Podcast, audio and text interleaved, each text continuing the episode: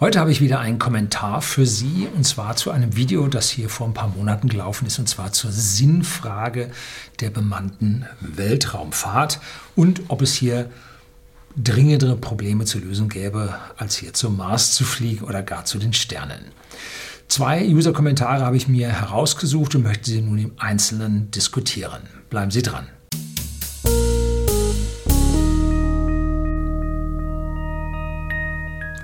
Guten Abend und herzlich willkommen im Unternehmerblog, kurz Unterblog genannt. Begleiten Sie mich auf meinem Lebensweg und lernen Sie die Geheimnisse der Gesellschaft und Wirtschaft kennen, die von Politik und Medien gerne verschwiegen werden. Und heute möchte ich mal wieder ja meinem meiner eigentlichen beruflichen Profession, ich bin Ingenieur für Luft- und Raumfahrttechnik, entsprechen und mich hier mal wieder um den Weltraum kümmern. Und da hat ein Herr Andi Wangen, so zumindest sein Pseudonym, auf dem YouTube-Video oder zu dem YouTube-Video einen Kommentar geschrieben. Hier unten schreibe ich Ihnen als erstes mal den Link auf dieses Video dazu und der spricht nun hier aus seiner Erfahrung. Lieber Herr Lüning, ich bin Jahrgang 1957, saß als Kind bei der Raumschiff Orion oder Enterprise gespannt vor dem Fernseher und die Krönung unserer Kindheit war ja im Juli 1969 die Apollo-Mondlandung. Ja, ich auch. Ich durfte aufbleiben und alles ansehen. Das werde ich nie vergessen. Bei Ihnen wurde dann ja das Thema zum Studiengang. Prima. Aber ich möchte Sie trotzdem ungebrochene 1960er Technik Zukunftseuphorie zu realistischer Betrachtungsweise ermuntern. Nein, nicht ermuntern, niederdrücken. So, die Menschen vor 70.000 Jahren haben ganz bestimmt ihre Heimat Afrika nicht verlassen, weil die Umstände sie dazu zwangen, sondern weil sie neugierig auf Neues waren. Da habe ich ja drüber gesprochen. Die einen blieben da und die anderen haben es verlassen. Ne? Die einen waren neugierig, die anderen waren es nicht. Die Neugier ist mit Abstand der wichtigste Entwicklungsmotor des Menschen bis heute kann bei jedem gesunden und nicht verwahrlosten Kleinkind schon beobachtet werden. Naja, und wenn dann die Menschen irgendwann älter werden, dann lässt es mit der Neugier manchmal auch schon ganz schön nach. Zweite, der zweite wichtige Entwicklungsmotor ist die menschliche Bequemlichkeit, Faulheit. Auch diese Eigenschaft kombiniert mit der Neugier bringt Erfindungen hervor. Unsere Erde bietet die besten Lebensbedingungen, die man sich nur vorstellen kann. Klar, die Evolution hat uns hier darauf optimiert. Unsere Erde bietet, das Weltall ist vollkommen lebensfeindlich. Jo, machst die Tür auf, bist du tot. Ein Leben im Weltall oder auf dem Mars ist nur durch endlosen technischen Aufwand ganz begrenzt möglich und wird zu unseren Lebzeiten nicht wirklich funktionieren. Das verspreche ich Ihnen, lieber Herr Lüning. So, hier ein paar Dinge zu sagen. Endloser technischer Aufwand ist an dieser Stelle so nicht richtig, denn wir haben ja heute schon, wenn Sie sich anschauen, wie die Leute in Dubai in diesen Hochhäusern leben, vollkommen klimatisiert, wie sie dann über eine klimatisierte Schleuse in ihre SUVs steigen und dann zum Restaurant fahren und dort wieder äh, ins klimatisierte einsteigen. So, ist es alles nur eine Frage des Ener der Energieversorgung, ob man das schafft oder nicht. Selbst die Versorgung mit Luftsauerstoff und solchen Dingen lässt sich mit ausreichend Energie einfach lösen. Heutzutage fahren schon ja, seit Jahrzehnten Atom-U-Boote unter Wasser. Begonnen hat es 1957, damals mit der Nautilus, die im Prinzip nur ganz, ganz selten auftauchen müssen. Ne? Also auch hier sehe ich so nicht. Ähm, und versprechen kann er gar nichts, ne? weil ich kann auch nicht versprechen, dass es geht. Ne? Ich hoffe, dass Sie nicht so kurz vor Ihrem Tod stehen, dass Sie das nicht mehr erleben werden. Ich bin mir ziemlich sicher, dass ich es erleben werde. Und so unwahrscheinlich war, ist das nicht, wenn man das jetzt mal realistisch betrachtet. Früher war der Start eines Satelliten, das war also ein Hasardspiel. Da knallte es ganz oft und der Satellit startete nicht oder der Satellit startete, erreichte seine Bahn nicht oder, oder, oder, oder der Satellit kam mit der Bahn an und funktionierte nicht. Und heute klappt es doch meistens. Wir sind auf Erfolgsprozentsätzen äh, beim Raketenstart von 98 Prozent hoch, Satelliten sicherlich besser. Und dann im, multipliziert miteinander kommt man ganz dicht unter 98 Prozent für die Satelliten raus. Das ist eine ganz, ganz tolle Geschichte. Und mittlerweile ist der Start eines Satelliten sogar durch diese Falcon billig geworden. So, richtig billig. Wenn man das weiter treibt, kommen wir auf bestimmt ein Zehntel der Kosten für den Start eines Kilogramms in den Weltraum. So, nun geht es daran, also interplanetare Raumschiffe zu bauen, nicht mal interstellar, sondern interplanetare. Und wenn man den Mond nun als Doppelplanetensystem mit der Erde zusammen betrachtet, dann ist schon der Flug zum Mond eine interplanetare Reise, die aber viel, viel kürzer geht. Ne? So, der zweite Starship-Prototyp hat jetzt wohl auch bei der ersten Druck, beim ersten Druckaufbau in den Tanks das Zeitliche gesegnet. Da haben sie noch einen Wurm drin, da muss noch nachgearbeitet werden. Aber genauso war das bei den Mond- und Mars-Missionen, den unbemannten, in der Vergangenheit auch. Die Physik ist da, die Ökonomie, also die Knete, ist da. Und jetzt muss nur noch die Technik gangbar gemacht werden da fehlt es auch nicht viel. Die ganzen Dinge funktionieren dann so zu 90 Prozent und man muss nun die letzten 10 Prozent nun herrichten. Und so schwierig ist das nicht, solange die Knete da ist, womit man sich die Ressourcen einkaufen kann, sprich oh, Humankapital, äh, die im Prinzip diese Probleme lösen. Ne? Dann geht es weiter. Einzelne Nationen werden vermutlich in den nächsten Jahren mal wieder bemannt auf den Mond fliegen, aber das ist ja auch nur ein Katzensprung. Also hier wieder Nein grundsätzlich falscher Tenor. Es fliegen in Zukunft nicht mehr Nationen durch den Weltraum oder zu irgendwelchen Zielen, sondern es wird mehr und mehr in die Privatwirtschaft übergehen, weil Nationen halt von Natur aus extrem geldverschwenderisch sind und extrem vorsichtig sein müssen, um sich die öffentliche Meinung gut zu halten. Ne? Also es werden mehr und mehr Privatunternehmen sein. Und der Space Act von Obama 2015 in Kraft gesetzt, der stellt das sicher, dass hier die Privatmenschen auch fliegen dürfen. Momentan geht es bei äh, SpaceX, Elon Musk, darum, NASA-Astronauten zur ISS zu fliegen. Ähm, der Bordtest hat jetzt ja geklappt. Als nächstes steht dann mal so ein bemannter Flug darauf an. Und da sitzen NASA-Astronauten drin. Und warum? Nun, das macht es für Elon Musk billiger. Die NASA will A, die Astronauten da hochfliegen haben zur ISS und B, haben sie ja, das ganze Equipment, die ganze Trainingseinheit und so weiter, die, haben, die hat die NASA als nationale Behörde und deswegen fliegen zuerst die NASA-Astronauten. Aber sicherlich werden dann demnächst irgendwann mal ja, die Touristen fliegen. Und wenn es dieser Japaner um den Mond ist, ne? hat er jetzt nicht abgesagt? Ich weiß es nicht. So, ähm, jetzt geht es bei ihm weiter. Was mich bei dem Thema unbemannter äh, bemannter Flug zum Mars massiv stört, ist folgendes. Dieses Thema wird ja hauptsächlich von den USA immer wieder gepusht, auch um das dumme Volk von wichtigen Themen abzulenken. Ja, hier kommt die Verschwörungstheorie durch, nach dem Motto, wenn wir diese Erde in den Arsch gejagt haben, dann suchen wir uns eben eine neue und wandern aus. Hm, Sie sollten da sie 1957 geboren sind, wissen, dass wir es im Kalten Krieg zwar probiert haben, aber niemand endgültig die Erde in den Arsch gejagt hat. Na? So, also die Umweltverschmutzung ist an manchen Stellen gravierend, aber betrachten Sie Deutschland, betrachten Sie vor allem das Ruhrgebiet, in dem ich aufgewachsen bin. Da hat man Schaum auf dem Wasser, der Himmel war schwefelgelb, Ruß flog durch die Gegend und die Chemikalien, die Sie da riechen und auch nicht riechen konnten, das wollen Sie heute nicht mehr wissen. Katastrophe. Cerveso, googeln Sie mal, was da an Dioxin-Outbreak war. Also was da alles passiert ist und wie wir unsere Erde versifft haben. Keine Frage. Und heute blühende Landschaften. Ne? Ja, also wir sind auf einem guten, guten Weg. Ne? Die Alternative, die uns dann immer medial angeboten wird, ist auf der einen Seite äh, die rote soziale Hängematte, die sagt, brauchst gar nichts tun, wähl uns und dir geht's gut, wir verteilen sozialistisch um. Und am Ende wundern sich dann die Leute, dass sie nicht in der Hängematte liegen, sondern dass sie in riesigen Massen äh, die Hängematte für einige wenige Funktionäre halten ne? und dabei kräftig schwitzen. So, Grün verspricht ein tolles, kaltes Klima, ne? wenn wir alle nur in der Jurte sitzen und fleißig Wollpullover stricken. So, also hier zurück nichts machen und der andere, ja, umverteilen bis zum Abwinken. Und beide, ja, mit beiden fliegen wir nicht zum Mars. Ne? So, im Gegensatz zu ihren Ausführungen geht es der Welt immer besser. Hier ein ganz wichtiges Video, droht uns das Chaos oder wird die Welt immer besser?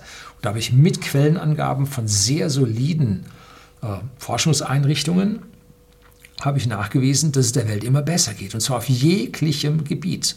Also hier dieses dieser grundlegende deutsche Pessimismus, der uns hier von den Medien tagtäglich in die Birne gepflanzt wird, ist überhaupt nicht angebracht. Wir hatten in den 70er Jahren, sollten Sie sich auch daran erinnern, Stichwort Biafra, ne, das war Ende der 60er. Von, da hat Europa einen ganz, ganz schlechten Job gemacht.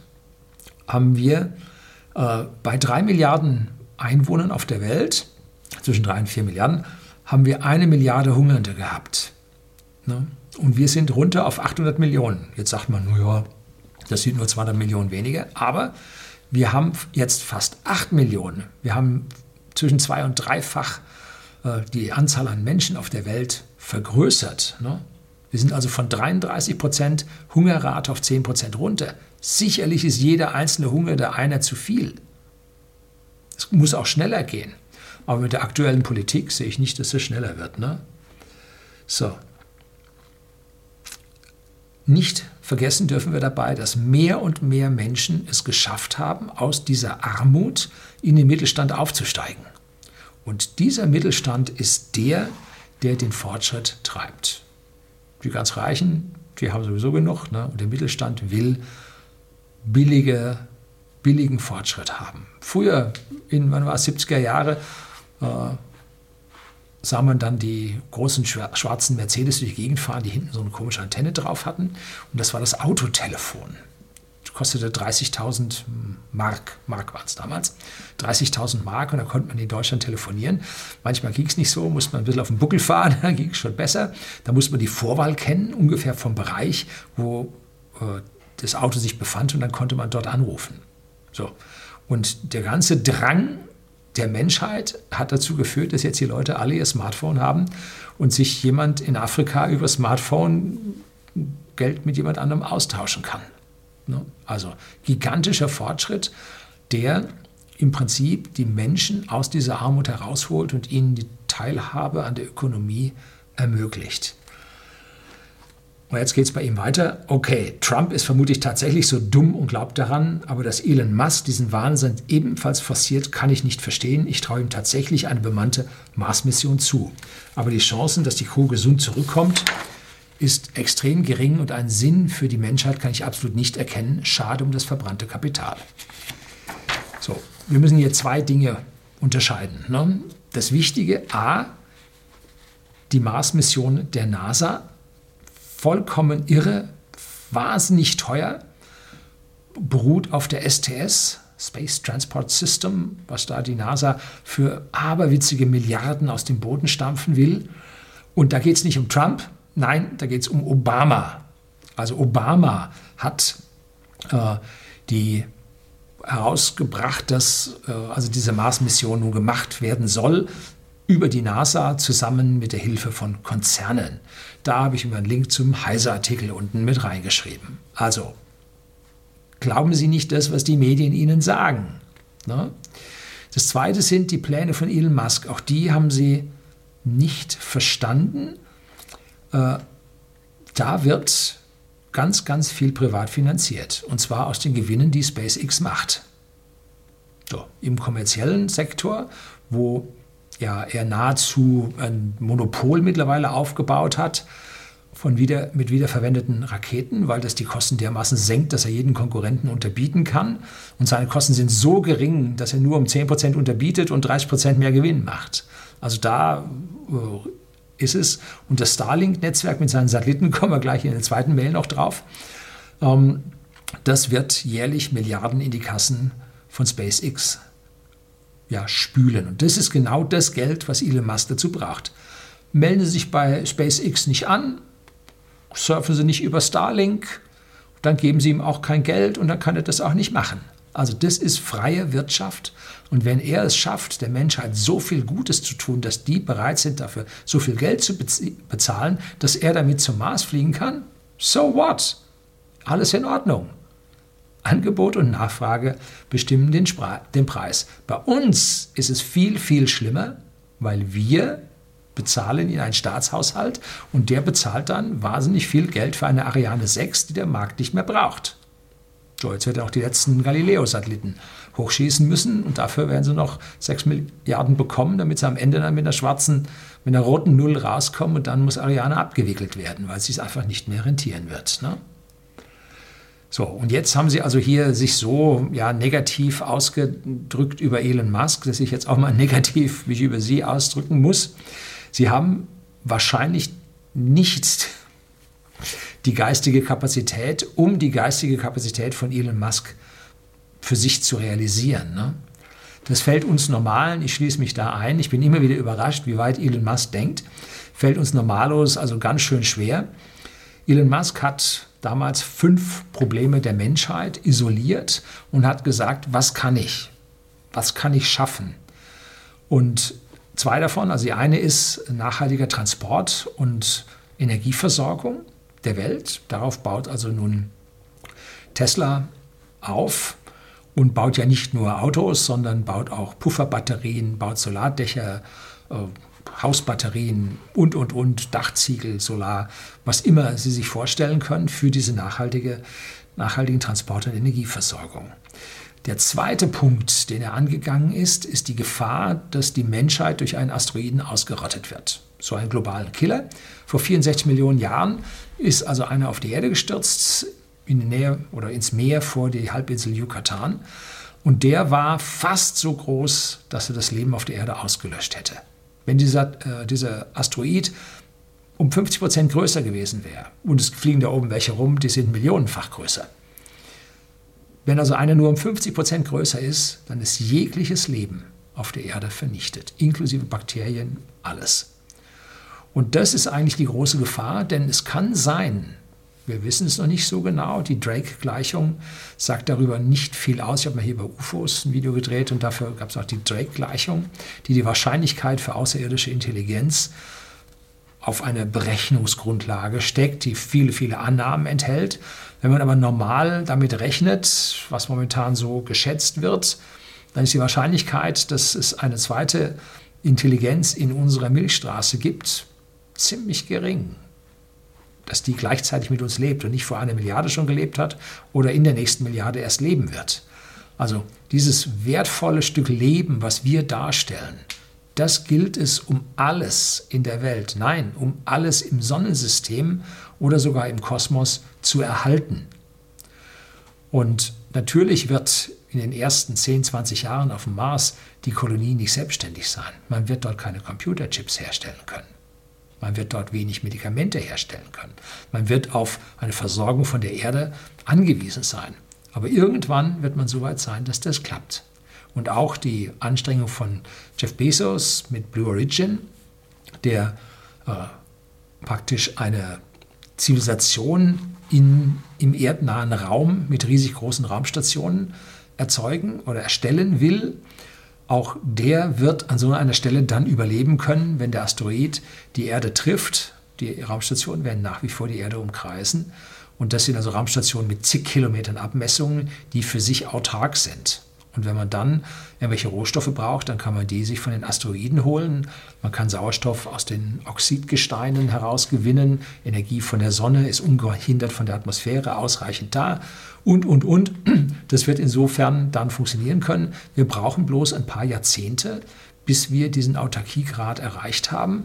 Und Jeff Bezos habe ich mal hier über Blue Moon ein Video gedreht, wo ich seinen Vortrag über seine Zukunftsvision besprochen habe. Bei ihm geht es ja darum, dass wir sogar von diesen Asteroiden, vom Mond und über diese Fabriken im Weltraum unseren Naturpark Erde dann damit versorgen, was wir haben wollen. Also umzukehren und nicht zu sagen, die Erde versorgt den Weltraum, unsere Station im Weltraum, sondern letztendlich müssen die Stationen im Weltraum unsere Erde versorgen. Und wenn man damit nicht anfängt, dann klappt das nicht. Am Anfang die Kolonien in den USA, also in Neuengland, so hieß das damals, Kolonie von Großbritannien. Die waren erst von den Lieferungen aus Großbritannien abhängig. Die hatten kein Eisen, kein Stahl, keine Hacke, kein Gewehr, kein Nix.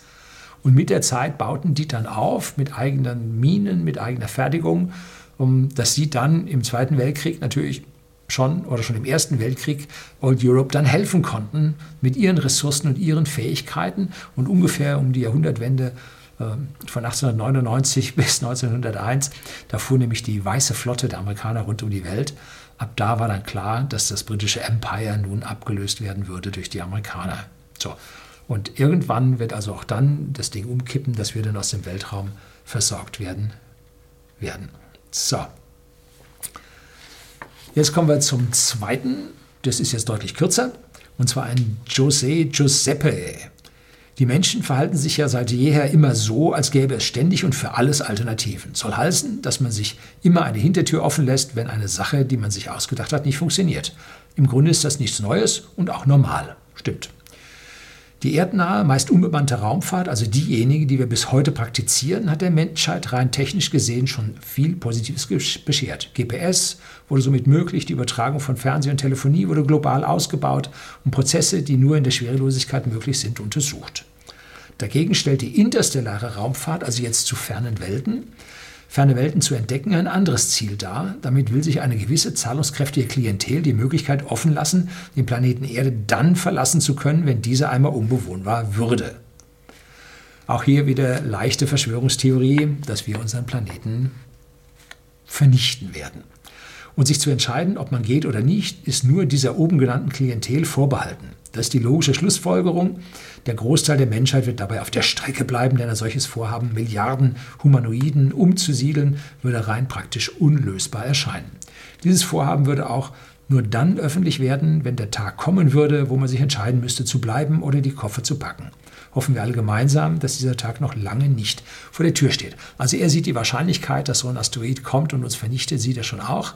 Und dann sagt er, eine Milliarde geht nicht oder Milliarden geht nicht. Und da muss ich sagen, die Wahrscheinlichkeit ist hoch, dass es eben nicht geht.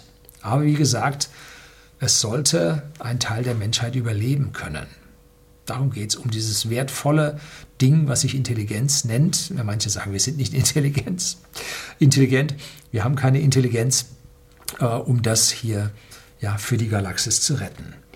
Also ich sehe das ein bisschen, was er jetzt hier sagt, dass er das ein bisschen selber durch die Neidbrille sieht.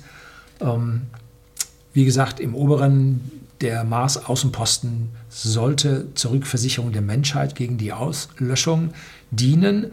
Und da sehen wir unterschiedliche Philosophien zwischen Elon Musk und Jeff Bezos, die beide durchaus die Chance haben, hier weit in den Weltraum zu kommen. Der Flug zu den, Wohl äh, zu den Sternen wird natürlich von den Wohlhabenden finanziert werden. Gar keine Frage. Aber wie haben die Wohlhabenden ihr Geld verdient? Nun, die verdienen ihr Geld damit, dass sie für die Menschheit irgendetwas bieten und liefern, was diese Menschheit haben will. Ne? Und so zahlt dann jeder kleine Inder oder Afrikaner, jetzt als Beispiel für nicht so wohlhabende Nationen, mit jedem einzelnen Dollar, den er für sein kleines Internet ausgibt, äh, eine Milliardensumme an diese Konzerne.